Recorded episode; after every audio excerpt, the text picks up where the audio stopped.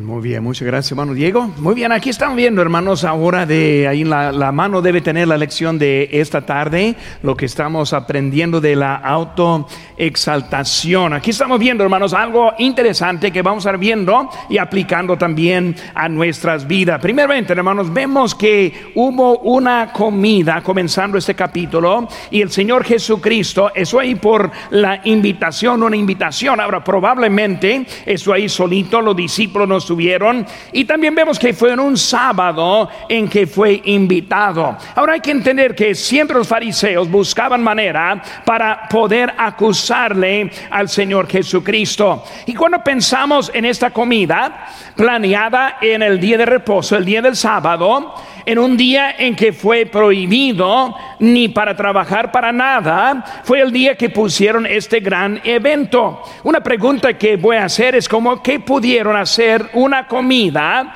de este tipo en un sábado y a la vez cumplir con las leyes levíticas. Y en realidad la contestación es que no pudieron hacerlo. Cuando recordamos en los días de Moisés, hasta que saliendo a recoger maná, ese fue prohibido. Pero no fue manera para que ellos hicieran lo que hicieron y poder también cumplir con lo que ellos quisieron acusar del Señor Jesucristo. Pero vemos que ahí entre varios ahí estuvieron allí, fue un propósito y vemos que ellos estuvieron mirándole. Unas cosas que yo veo interesante de esta historia es que ahí estuvieron más mirando, dice la, dice la palabra.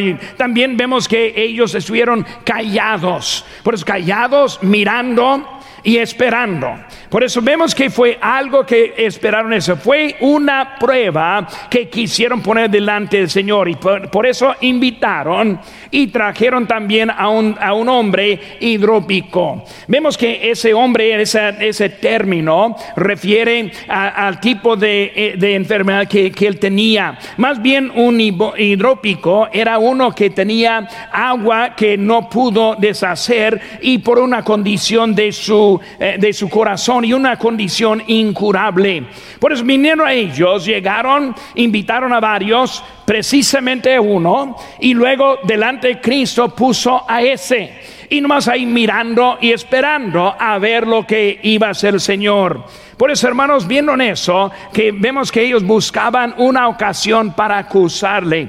Hermanos, muy semejante como vemos en el libro de Daniel. Como Daniel también fue uno que no pudieron encontrar ocasión para acusarle. Así que en Daniel 6:5 dice, entonces dijeron aquellos hombres, no hallaremos contra este Daniel ocasión alguna para acusarle si no la hallamos contra él y relación con la ley de su Dios. Pero ellos supieron solo iba a, encontrar algo el Señor, solo cuando Él está siendo obediente a Dios. Vemos ahora una pregunta y más bien una pregunta indirecta. Versículo 2 dice, aquí estaba delante de Él un hombre hidrópico. Ahora, la pregunta no fue hecha en palabras, sino hecha en la manera. Por eso, si puede imaginar ese momento, varios ahí, los doctores, los escribas, los fariseos, todos ahí esperando y viendo, nadie diciendo nada, cuando ellos de repente ponen delante de Cristo este enfermo. Por eso fue una manera para preguntar, ¿qué vas a hacer, Señor? ¿Qué vas a hacer con este que está delante de él? Sabiendo que Cristo siempre curaba, que siempre tenía compasión por ellos. Por eso llegaron ellos con eso. Y la contestación de la pregunta que ni fue hecha, lo encontramos en versículo 3. Jesús habló a los intérpretes de la ley y a los fariseos diciendo, es lícito sanar en el día de reposo, mas ellos callaron. Por eso les hacían la pregunta, ¿es lícito? ¿Es correcto? ¿Es algo que permiten? Y ellos ni una palabra están viendo. Y por eso vemos que Él se adelanta, adelanta y luego le, sana en ese momento. Por eso, hermanos, la prueba puesta y Cristo hizo lo que ellos supieron que iba a hacer. Cristo se preocupó más para ese hombre que por la prueba de los fariseos. Él vio más necesidad en esa persona que ellos. Cristo ahora está, Él sigue, ese, con eso luego sigue con la enseñanza que estamos viendo en ese momento. Y primeramente le hace la pregunta. acerca de sus bestias, sus animales. Si uno cae en un pozo, si uno cae, lo van a dejar a morir, aunque sea el día del sábado.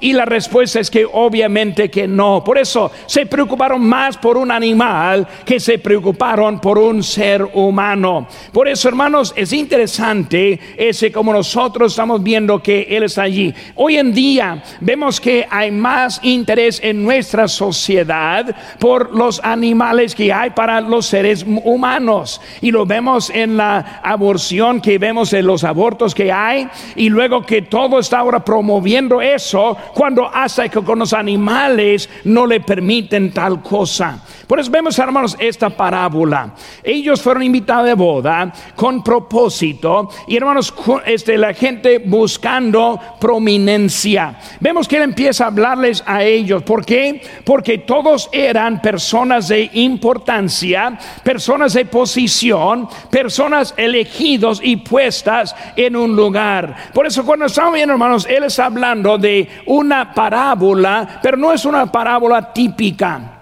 E, este no está diciendo si está invitado, sino cuándo. Por eso cuando él empieza a hablar de esta parábola, él dice, ¿cuándo están invitados? Ahora, ¿por qué dijo eso? Lo dijo porque está hablando directamente a ellos. Los que están ahí, no es, no es, una parábola este, para otros, sino una parábola para ellos directamente. Por eso, cuando estén invitados, por eso ya están invitados, ahí están sentados ellos, es una pedrada directa hacia ellos. Por eso, hermanos, está hablando de eso que, eh, que está allí, no está enseñando en, en una forma de otro, sino solamente para ellos. La aplicación, hermanos, era para aquellos fariseos y nadie más. Vemos el contenido. Al llegar, encontró una silla de honor desocupada. Después vino este y luego la persona indicada para tomar ese lugar. Hermano, cuando vemos eso, una persona tomó el lugar que no fue indicada para esa persona. Y por eso Cristo ahora está enseñándoles que ahora con vergüenza le va a, a quitar. Por eso, hermanos, Él enseñó que es mejor humillarse para ser elevado que elevarse para ser humillado. Vamos a ver un poco eso, hermanos. Hay unas cosas que yo creo que nos pueden ayudar en esta tarde. Por eso ahí nuestras notas, el número uno es la soberbia del invitado. La soberbia del invitado. Versículo 8 dice, cuando fueres convidado por alguno a bodas, no te sientes en el primer lugar. No sea que otro más distinguido que tú esté convidado por él. Pues vemos, hermano, primeramente la soberbia. Viene y luego está sentándose en ese lugar. Enciso A. Él buscó lo que no le pertenecía, lo que no, lo que no le pertenece. Él buscó a lo que no le pertenece. Busca a lo que no le pertenece está llegando y luego está escogiendo una silla que no fue para él.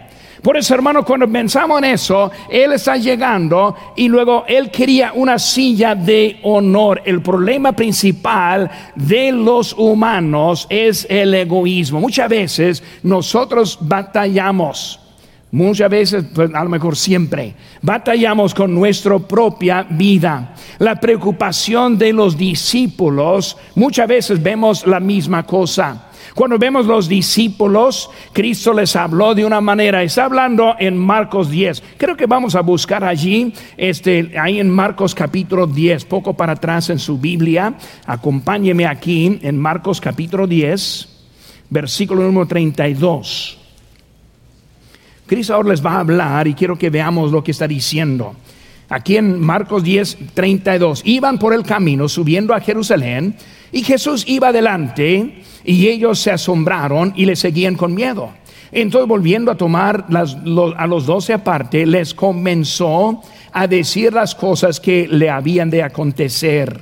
He aquí, subimos a Jerusalén y el Hijo del Hombre será entregado a los principales sacerdotes, a los escribas, y le condenarán a muerte, y le entregarán a los gentiles, y le escarnecerán, y, y le azotarán, le escupirán en él, y le matarán, mas al tercer día resucitará. Vemos el corazón de Cristo relatando algo muy pesado me han estado siguiendo ahora por tres años. Ahora estoy en camino a la cruz. me van a azotar, me van a escupir, van a hacer todo en contra de mí. Por eso está hablando con ellos. Y vemos, hermanos, la manera que ellos responden. Ahora, si Cristo va a decir de esa forma, este, diciendo lo que va a pasar, debe estar pensando en Él. Debe estar pensando y preocupado por Él. Pero vemos lo que dicen ellos aquí, siguiendo en versículo 35. Entonces, Jacobo y Juan, hijos de Zebedeo, se le acercaron diciendo, Maestro, querríamos que nos hagas lo que pidiéramos. Él les dijo, ¿qué queréis que os haga? Ellos le dijeron, concédenos que en tu gloria nos sentemos el uno a tu derecha y el otro a tu izquierda. ¿Qué, qué, qué cosa? se hace que me da risa viendo la actitud de ellos. Cristo acaba de decir lo que va a pasar y ellos dicen, ahora, Cristo ya ha azotado y ya golpeado y ha escupido, eh, ya en la cruz y eh, con espada y corona de, espino, todo lo que pasa. Señor, que nos ponga al buen lugar, que nos dé el lugar derecho y a la izquierda. Por eso están ellos, en vez de pensando en un momento importante, ahora están ellos viendo en lo que era. Pero hermanos, vemos que ellos ahí estuvieron. Los religiosos siempre preocupados en ellos. Mateo 23, buscan conmigo hermanos poco más atrás, ese Mateo 23, capítulo número, eh, eh, Mateo capítulo 23, versículo 1. Mateo 23 Versículo 1 dice, entonces habló Jesús a la gente y a sus discípulos diciendo, en la cátedra de Moisés se sientan los escribas y los fariseos. Versículo 6 dice, y aman los primeros asientos en las cenas y las primeras sillas en las sinagogas. Versículo 7, y las salutaciones en la plaza en las plazas y que los hombres los llamen rabí, rabí pero vosotros no queráis que os llamen rabí, porque uno es vuestro maestro el Cristo y todos vosotros sois hermanos. No, no, y no llaméis Padre vuestro a nadie en la tierra, porque uno es vuestro Padre, el que está en los cielos. Ni seáis llamados maestros, porque uno es vuestro Maestro, el Cristo. El que es mayor, mayor de vosotros, sea vuestro siervo. Vemos que él estaba enseñando. Los religiosos, los fariseos, así son. Ellos quieren su posición, quieren estar bien elevados, quieren esa primera silla que estaba viendo una parábola aquí, volviendo a Lucas. Por eso vemos que hermanos es ahí, es el problema de la humanidad. Siempre andamos pensando en lo que no nos pertenece. Vemos hermanos el mal concepto. Ahora volvemos aquí a nuestro texto, vamos a estar allí en Lucas 14, pero vemos que ellos pensó que la merecía.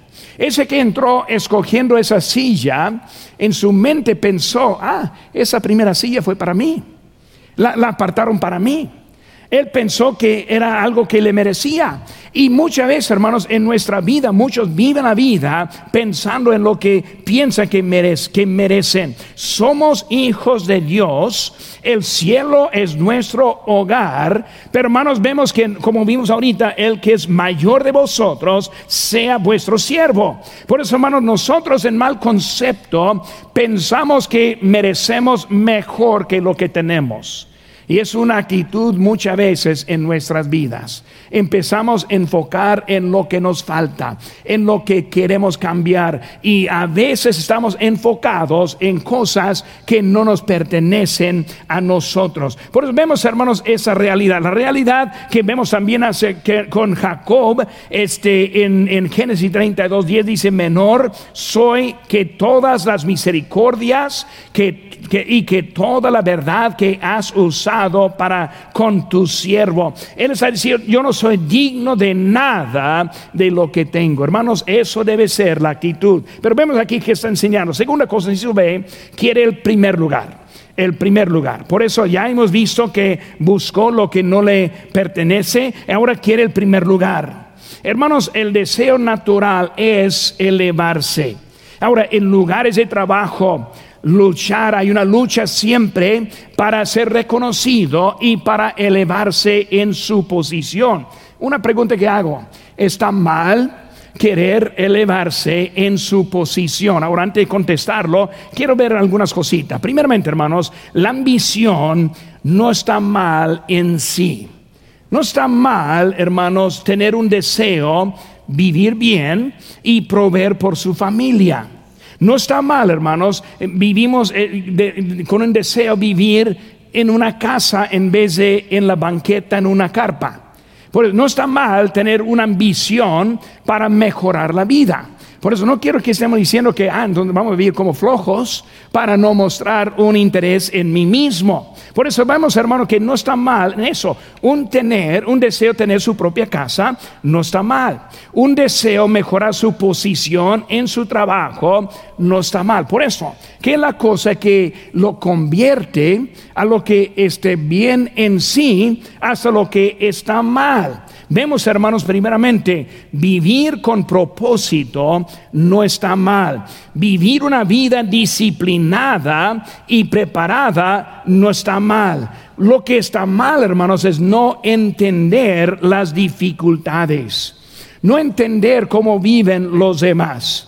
Vivir una vida pensando que es algo que merece yo merezco esa posición, yo merezco ese aumento de salario, yo merezco una, una casa fina y bonita.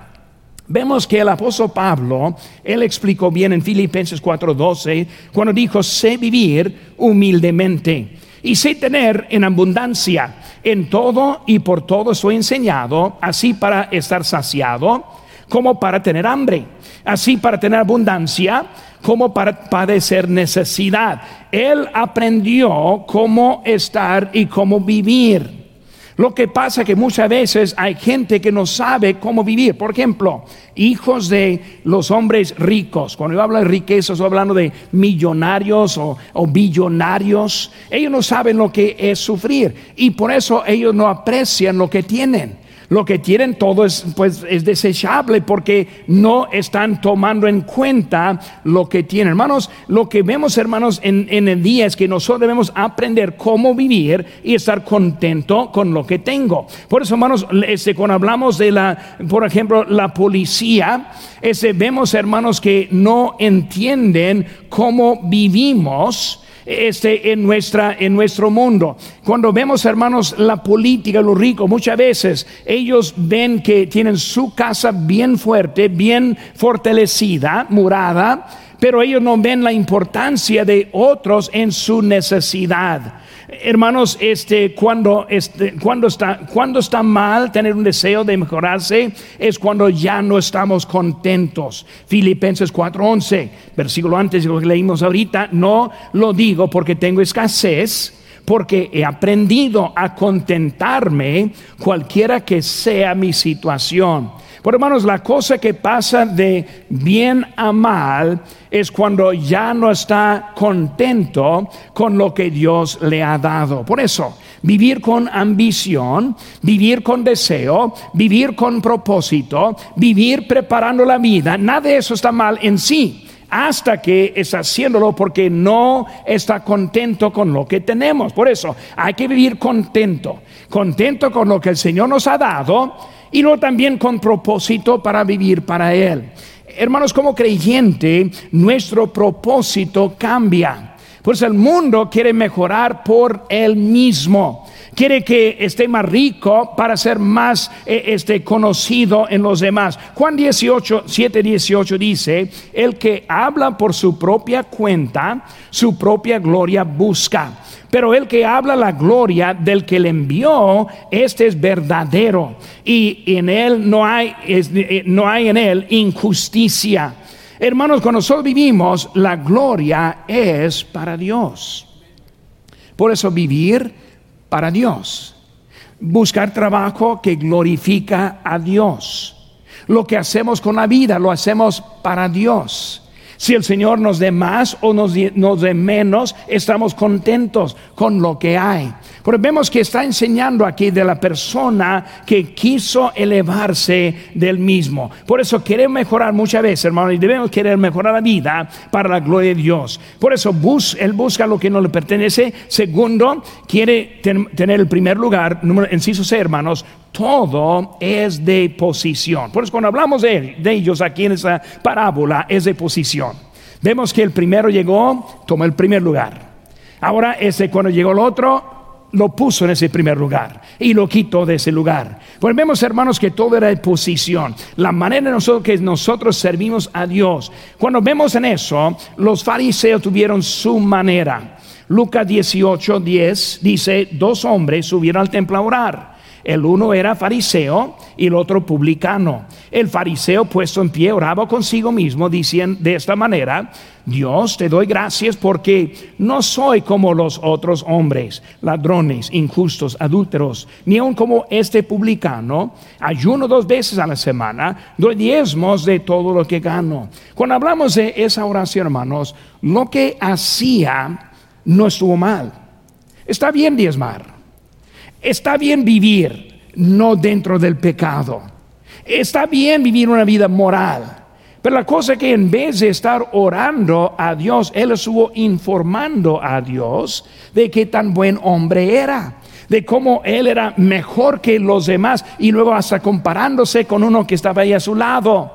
Hermanos, este cuando ellos siempre quisieron elevarse en eso, pero vemos al publicano Dice más el publicano, estando lejos, no quería ni aun alzar los ojos al cielo, sino que se golpeaba el pecho diciendo, Dios, se propicio a mí, pecador. Él reconoció quién era. Por eso, el primero, que tan bueno soy. El segundo, que tan malo soy. Y hermanos, la realidad es que sí, que, con Cristo aplicada la vida, nosotros somos como el publicano y por la gracia de Dios nos ha rescatado de la vida que nosotros hubiéramos tenido. Por eso, hermanos, el resultado que vemos en eso, en Lucas 18, 14 dice, os digo, que éste descendió a su casa justificado antes que el otro, porque cualquiera que se enaltece será humillado y el que se humilla será enaltecido. Por eso vemos, hermanos, que ahí estuvieron ellos, delante de ellos, buscando su posición, buscando esa silla. Vemos la soberbia de, de ese hombre. Segunda cosa, hermanos, que vemos es la silla del invitado de honor. La silla del invitado de honor. Aquí estamos viendo nuestros versículos 8 y 9 de nuestro pasaje. Primero, en el inciso A, el distinguido. Una palabra como poco curiosa, distinguido. Ese distinguido está hablando de reconocer o trata a alguien como diferente. El distinguido es la persona para quien se coloca la silla. No es que es mejor la persona, solo es el lugar indicado. Porque cuando vemos, hermanos, el distinguido está hablando que ese lugar fue hecho establecido y puesta para una persona que fue diferente que los demás en alguna manera u otra. En nuestra historia, hermanos, este alguien diferente que quiso ese lugar. Pues en vez del indicado, ahora está otro tomando ese lugar. Hermanos, la avaricia o la codicia es querer lo que no es suyo. Por eso volvemos ahora a lo que vimos ahorita acerca de no está mal ambición, pero está mal cuando ya no está contento con lo que tiene, cuando no está contento con la vida que Dios le ha dado, cuando quiere hacer algo diferente por su propia propio deseo y no para el bien de Dios. Ahora vemos la otra cosa aquí que es la avaricia. Vemos este la codicia. Este está bien apreciar lo que tiene otro hermanos, no está mal en querer algo semejante. Pero cuando está viendo a otra cosa de otra persona y queriendo lo que tiene, ahora es la avaricia o la codicia. Y por eso estamos en la vida buscando eso. Por eso otra vez, no está mal querer mejorar, pero está mal cuando empieza a querer eh, por la, por la vida de otro, querer algo que no es suyo. Vemos la segunda cosa, el hizo B, el digno, el digno. Hay uno que es digno. Él quien es digno, obviamente en Apocalipsis 4:11 dice, Señor, digno eres de recibir la gloria y la honra y el poder, porque tú creaste todas las cosas y por tu voluntad existen y fueron creados. Por eso vemos, hermanos, que el primer hombre sentado en lugar que no era para él, estaba viendo que quiso su propia gloria. Él quien es digno es nuestro Señor. Hermanos, Él nos ha, prestado la vida que tenemos para su gloria. Muchas veces nosotros batallamos de entender la finalidad de esta vida. Batallamos para ver qué tan larga es la eternidad. Empezamos a, a, nomás enfocarnos en esta vida, no entendiendo que la vida que, que nos sigue es mucho más que esta el gozo mucho más que este mundo. Por eso, hermanos, cuando está viendo eso, hay que estar pensando y recordando de lo que Cristo ha hecho y está haciendo para nosotros. Él es digno, es digno de nuestra vida, es digno de nuestros esfuerzos, es digno de nuestro trabajo. Esta semana próxima, con el día, el día del amigo, Él es digno que nosotros estemos involucrados, invitando, trayendo. Él, él es digno. Por eso, hermanos, queremos servir a nuestro Señor, quien es el digno. Hermanos, hay uno que es digno, siendo Jesucristo, es el mismo quien escogió a los doce, es el mismo que estableció la posición y posición como de pastor, de diácono, de maestros. Hermanos, no es que como son mejores, sino que están posicionados en un lugar que Él ha indicado. Por eso, hermanos, la posición en Cristo es una posición para servir por sea el pastor, sea diácono, sea maestro. Nosotros tenemos posiciones para servicio. Porque venimos para servirle a nuestro Señor. Cristo siendo nuestro ejemplo. Mateo 20 y 28 dice, como el Hijo de Hombre no vino para ser servido, sino para servir y dar su vida en rescate por mucho. Hermano, un pensamiento muy importante. La posición le fue presentada y el digno fue él quien no la tomó, sino el otro. Pues vimos el distinguido, el digno, en el hermanos, la declaración. La declaración, quítate. La declaración, estás equivocado. Declaración, estás en mal lugar. Ese, ese lugar no es para ti. Pero vemos, hermanos, esa humildad que nosotros debemos tener. Este en Mateo 6, 3 al 6 dice, más cuando des cuando tú des limosna, no sepa tu izquierda lo que hace tu derecha. Está enseñando de que no debe estar haciendo cosas sino este, para ser vista por otros, sino para nuestro Señor. Por eso, un lugar y el lugar ahora está desocupado. Por eso vemos que él ahora está haciendo, qué vergüenza. Por favor, muévete. Eh, por favor, ese es el lugar. Y luego ese hombre se pone de pie, empieza a ver todo está ocupado no más que la última silla que está para atrás. Ahora, aquí no es un buen ejemplo porque hay muchos que prefieren la última silla. Pero hablando en este caso aquí, todos querían estar más cerca del frente. Por eso estuvieron peleando para esa posición. Pero aquí vemos que este, él tuvo que ir hasta el último. Por eso no hay otro lugar. Pues muévete ese lugar. Hay, hay un lugarcito hasta el último un lugarcito que no puede ver porque está atrás de las pantallas. Hay unos hermanos que están ahí ahora, yo creo que ahí están, están mirando en la pantalla, qué bueno. Pero hermanos, vemos que eh, están ahí en eso. Un lugar, ese lugar designado fue para otro. Desde que tomó el lugar no indicado, él perdió su lugar entrando. Él quiere primer lugar. Ahora, mientras que tomó ese lugar, los demás se ocuparon. Si hubiera pensado, a lo mejor es para alguien, y tomar la segunda, tercera fila, hubiera tenido su lugar. Pero desde que no la tomó en lugar en el tiempo indicado, perdió hasta ese lugar. Por hermanos, muchas veces perdemos a lo que Dios tiene para nuestras vidas porque queremos lo que no nos pertenece. Muchos en vez de aceptar lo que Dios nos ha dado en la vida, empezamos a vivir otra manera, queriendo otras cosas, y luego al final perdemos hasta lo que Dios tuvo para nosotros. Por eso, hermanos, Él está en ese lugar. Por eso, la soberbia del invitado, la silla del invitado de honor, número tres, hermanos. la situación del invitado humillado. Versículo número 9 de nuestro texto dice, y viniendo él que te convidó a ti, a, ese a ti y a él te diga, da lugar a este y entonces comiences con vergüenza a ocupar el último lugar. Por eso, hermanos, vemos ahora, primeramente la situación era, en el A, desocupó su silla, desocupó su silla, fue humillado.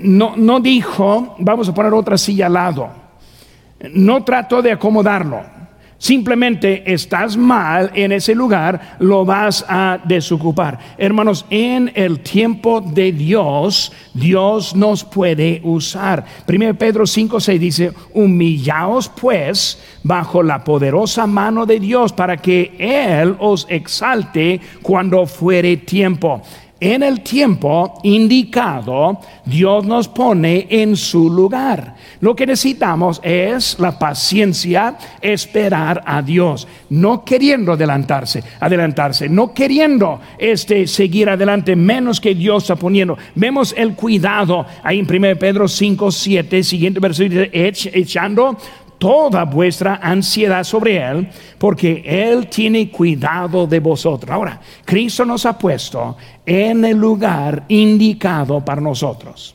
¿Saben qué, hermanos? Siempre en nuestro lugar es el deseo de alguien. Siempre queremos, siempre alguien quiere en donde estemos. Por eso cuando hablamos del primer lugar, ese hombre lo quiso. Otro estuvo en otro lugar y ahora ese hombre quería ese lugar, pero no, no pudo.